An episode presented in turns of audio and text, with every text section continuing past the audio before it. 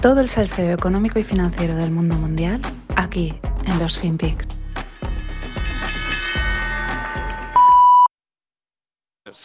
All options are um, on the table. He can decide whatever he wants, but we will fulfilling the treaties as they are, and there will be no change. Um, otherwise, we would finance his war chest again, and we won't. And So you're going to pay in euros, that's clear. But what if he says, uh, then I cut the flows to Germany and good luck? Then we will be finding a solution. Uh, so you're not going to play into this blackmail? You- you're- No. So that's a very different Germany from many before. A lot of the international audience remembers perhaps in Nord Stream 2 the big deals with the Russians. What I get from you is a very different Germany. Well, as I told you, a bit of hawkishness yeah, is invented in Germany. And, and you think the Russians now get it? And you think the Russians, they get it now? They're dealing with different people? I think so. Yes.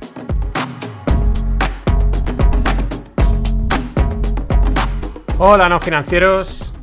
Ahora van de duros. Este es Christian Lindner. Se nota que son alemanes por el acentito. Tienen una forma de hablar el inglés así como al estilo Klaus Schwab, ¿no? Como a trocitos. Es, es que tienen.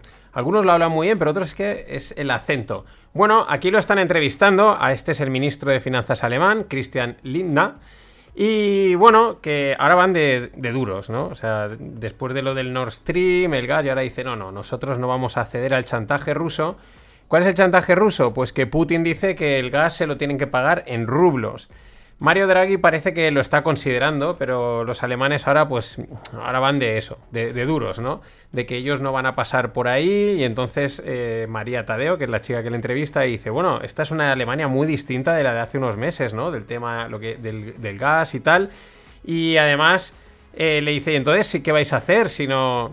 Si ahora Rusia os corta el gas, dice, bueno, pues buscaremos otras soluciones, ¿no? Como, pues como si hubiese como si el campo estuviese lleno, ¿no? Como si, guau, pues si esto, mira, vamos aquí allá, ¿no? Cuando sabemos que el panorama es eh, limitado, ¿no? Los productores son los que son, el gas está donde está, se puede llevar, pues, o por barco o por tubería, apaga y vámonos, ¿no? Pero, bueno, eh, ahora voy a seguir con Alemania, porque es que, fijaros, el, pack de informaciones, noticias, hechos que, que lanzan, ¿no? Por un lado, que no van a pagar el gas ruso como nos cagamos, que sea lo que tenga que ser. Pero al mismo tiempo, eh, también dicen que van a mantener las centrales nucleares, nucleares cerradas, porque dicen que no creen que esto vaya a ayudar, ¿no? Es decir, tienes ahí unas centrales nucleares que las has parado y tal, tienes un problema energético, los costes se te disparan, pero, mm, pues mm, eh, no, no, no creemos que esto realmente nos vaya a ayudar. Bueno, pues lo que vosotros digáis. Eh, claro, a partir de ahí, ¿qué pasa? Que recurren al clásico, la culpa es de la gente, eh, sutilmente, ¿no? Pero es como, sí, la culpa es de la gente. En este caso, ¿qué le dicen a los alemanes? Que ahorren energía. ¿Por qué? Porque han tenido que recurrir a un plan de emergencia para eh, asegurar el suministro de gas. Y entonces, el plan de emergencia eh, parece ser que es ese. Oye, ahorrar, ¿no? Mm, ahorra, no gastéis tanto, ¿eh? ¿Por qué estáis gastando tanta energía? Lo que tenéis que hacer es ahorrar. La verdad es que qué fácil es solucionar, entre comillas, los problemas cuando eres político. O sea, lo de siempre. Ellos no asumen ningún riesgo, traspasan totalmente el riesgo a otra gente y, oye, ahorra. Cara, pues por tu culpa, por gastar mucho, por no comer lentejas, por no ir en transporte público y por no ahorrar. Es tu problema, no es el nuestro. Pero es que al mismo tiempo ellos han planteado o han lanzado el plan que tienen los alemanes de aquí a, pues para, de reestructuración del tema de la energía. Respecto a Rusia, dicen que para mitad del 2022, es decir, para dentro de nada, van a dejar de depender del carbón ruso. Para finales del 2022 dejarán de pe- depender del petróleo ruso. Y para mediados del 2024 del gas. Fijaros que el gas eh, no es tan sencillo. El otro lo vas a cortar aquí en nada. En unos pocos meses dices que has cortado. Y sin embargo, para el gas parece ser que nos vamos hasta el 2024. Bueno, yo voy a resumir un poco eh, pues este, este jaleíto, este jaleíto de, de digo una cosa o otra, parece que está pasando esto otro, relativo al plan energético alemán. Eh, cortan la dependencia de gas con Rusia en 2024 y no van a pagarle en rublos. Si Rusia les corta el gas, pues buscarán otras alternativas eh, que están por definir, pero ellos buscarán otras. Y mientras ponen un plan de, en marcha, ponen un plan de emergencia cuyo eje principal parece ser el que el ciudadano tiene que ahorrar energía. Y creen que una cosa que podría compensar el déficit energético, pues como son las centrales nucleares, pues que en realidad no solucionan nada. Oye, de cine. Eh, bueno, conforme pasan los días, se ponen peor los costes de todo, de todo, absolutamente, especialmente empezando por las energías, y aquí nadie hace nada. Claro, cuesta no pensar que el objetivo de todo esto no sea dañar y empobrecer. Cuesta, o sea, cuesta cuando se va disparando todas las inflaciones, luego hablaré de ellas, y aquí nadie hace nada. Eh, cuesta no pensar que el objetivo es dañar y empobrecer. Es que no hay más conclusiones que extraer, es difícil. Por ejemplo, este dato, muchas industrias alemanas aseguran que debido a los costes de la energía, pues se están dedicando simplemente a cubrir costes, a subsistir y a mantener empleos. Eh, renuncian, digamos, a ganar dinero y con no perderlo les basta. Lo que pasa es que esto es andar por el precipicio, por el borde del precipicio. Y uno piensa, si los alemanes, con lo planificadores que son, lo cuadriculados y tal, están en esta situación, no quiero imaginar cómo debemos andar otros países. Lo que pasa es que como estamos acostumbrados a tirar para adelante, pues... Pero ahí está la pelota, ¿no? Ahí está la pelota. Pero claro, la realidad, pues que el... ¿Cuál es? Que el plan sigue siendo meterlo verde con calzador.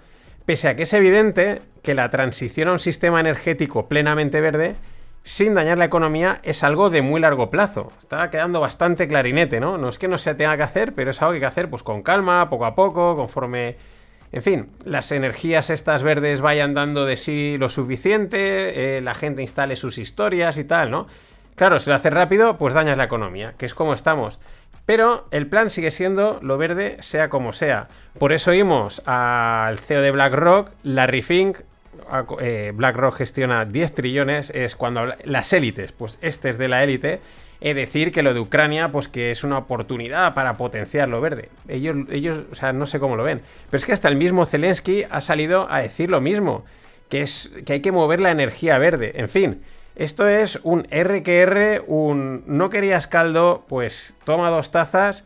Mientras, pues eso, uno subsistiendo, intentando no tirar a gente a la calle, eh, empresas cerrando, los costes disparados, etcétera. Pero lo importante es lo verde. O sea, tú te mueres, pero lo verde sigue adelante.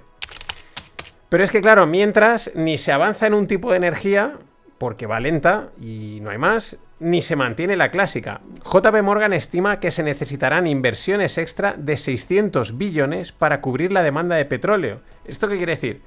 Que se, espera una demanda de petróleo muy fuerte y mm, faltan inversiones. ¿Por qué? Pues porque, claro, como están con los rollos SG, con que te voy a penalizar, con que esto no lo tienes que hacer. Acordaos la semana pasada la aseguradora esta que decía, pues yo ahora no voy a cubrir a a muchas empresas de petróleo porque así les ayudo o fuerzo a que vayan a lo verde, ¿no? Y mientras, pues las inversiones que son necesarias para que se siga sacando energía y para que se siga produciendo, porque esto requiere muchas inversiones, se paralizan y como se paralizan, pues caen las producciones. Si es que es, esto está inventado. Fijaros, son eh, un extra de 600 billones para cubrir la demanda de petróleo. La estimación previa era de 135 billones. La subida es gorda, o sea, el desajuste es enorme. Y repito, una energía no da, porque lo estamos viendo, y la otra pues están haciendo que no llegue. El panorama es cojonudo. Y con este panorama, pues los datos de inflación que han salido sorprenden, pero ya no tanto, porque son esperados, ya, bueno, son, son bestias, pero ya no te sorprenden tanto las cosas como son. El, el, precio de los productores, que sería como la inflación de las industrias, alemán sube un 25,9% en febrero. Es decir, es el más alto desde 1949. Se dice pronto, el más alto es esto que son casi 70 años, 70 y pico, es una auténtica barbaridad. El otro país de referencia, porque somos como polos opuestos entre comillas, ¿no? España. La inflación en España se sitúa en un 9,8%. Nada, estamos a un pasito de marcarnos dos cifras, ¿eh? de meternos en un 10 con algo y tan tranquilos. Esto es una maravilla, señores. Y repito, los bancos centrales sin hacer nada. La conclusión, imagina la movida que debe de ser subir los tipos de interés para controlar la curva, para intentar frenar toda esta historia. La movida que debe de ser hacerlo para que ni con estas lo suban.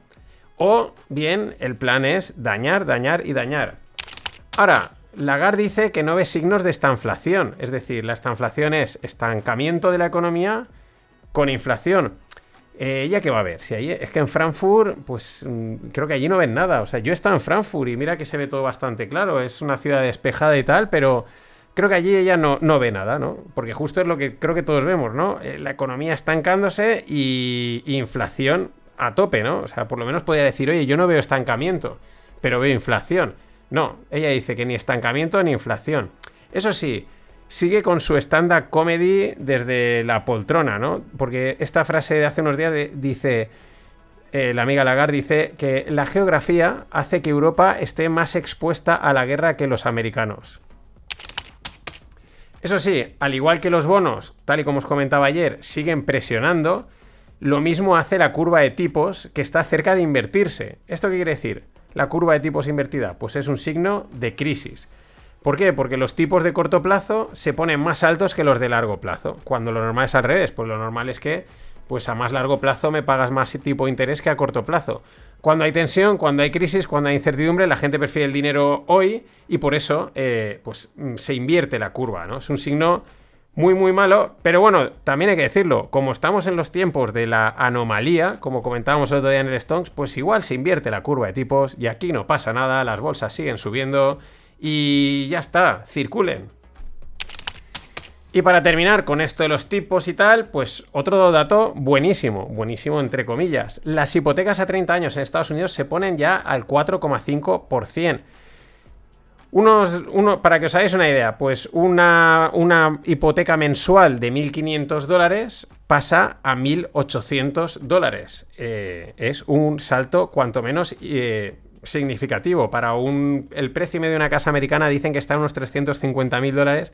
Es el precio medio, pero la gran mayoría, pues como hemos visto alguna vez, están bastante más altos. Bueno, son muchos los que vaticinan problemas, problemas en el mercado inmobiliario americano. Mm, aquí empiezan a verse tensiones, la gente pues cuando le suben la hipoteca algunos no pueden pagar, etcétera. Esto ya lo conocemos. De ser así, de haber problemas en el mercado inmobiliario americano, pues tendríamos que sumarle el inmobiliario chino, aunque recordemos que está desconectado, no pasa nada, ellos están en China y no, no, va, a haber, eh, va a haber contagio. Y también habría que conectar, eh, añadirle el europeo. El europeo más que nada es por aquello de que cuando Estados Unidos estornuda, pues Europa se constipa.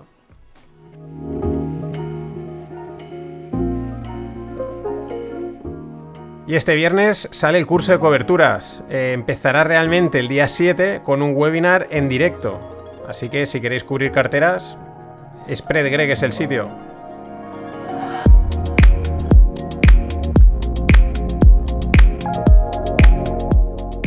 Bueno, ayer cerraba con el Wild Wild West y hoy pues continúa en el Wild Wild West. Eh, es otro día más en el, en el lejano este, ¿no? En el lejano y salvaje este cripto, porque es lo que es.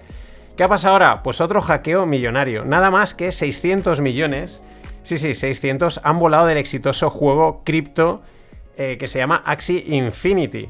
Bueno, eh, son 600 millones, pero como aquí ya sabemos que una parte del dinero es de verdad, el otro es inventado, pues también hay que ponerlo entre comillas, ¿no? Pero son 600 millones cripto de este exitoso juego. Es probablemente el juego de mayor éxito, creo que hasta la fecha, en el panorama cripto, especialmente en los países asiáticos donde eh, pues hay mucha gente viviendo de él. Eh, se alquilan los personajes, se alquilan jugadores, se dan becas, ¿no? Porque tú al final vas moviendo a los Axis y vas ganando criptos, vas ganando pasta y por lo tanto si eres un buen jugador ganas más dinero, etcétera, ¿no? Os lo podéis imaginar. Una auténtica locura que ha generado 1,3 billions, o sea, 1.300 millones en 12 meses. Y sin embargo acaba de recibir un palo de 600 millones. Cuentan que en el bridge, en un puente de, conexión, no sé qué. Bueno, historias de estas tecnológicas. Claro, además de la pérdida económica, pues estos son golpes a la imagen de un sector cada vez más en entredicho. Por las partes, pues bueno, por toda la... Que si la, que si la energía, que si eh, los hackeos, que si el blanqueo de dinero que hay gente que dirá que es mentira, que realmente es así, que es mala prensa. Ya, ya, pero la, la, mala prensa es mala imagen y eso no es bueno. Fijaros, por ejemplo, que últimamente se empiezan a mencionar mucho, no, proyectos en Web3, vente a trabajar al mundo Web3. Y a mí me da la sensación que es una manera de huir de la denostada palabra cripto. Empiezan a utilizar el Web3, que en realidad es cripto, ¿Por qué? Pues porque cripto tiene. eh, empieza a tener una imagen, creo que bastante mala. Bueno, el propietario de Axi eh, se ha comprometido a devolver el dinero.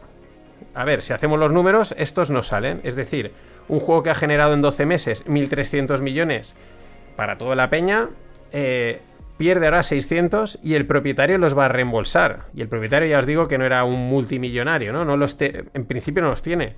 Claro, es que esto es, esto es mejor que el Wild Wild West. Porque en el, en el Wild Wild West, pues tenías que atracar un banco para sacar pasta. Pero aquí no, aquí enchufas el ordenador y creas la cantidad de dinero que quieras, con Tether o con cualquier stablecoin que surja por ahí. O como el de ayer, que coges como Sailor, pones tu dinero, creas más dinero y a partir de ahí dinero. En fin, que ni los bancos centrales lo tienen más fácil. Nada más, hasta mañana.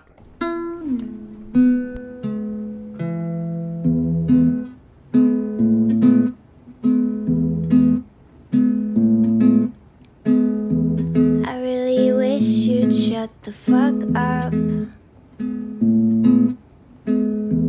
I really wish you'd shut the fucking hell up. Shut up. Shut up. Shut up. You fucking psychopaths.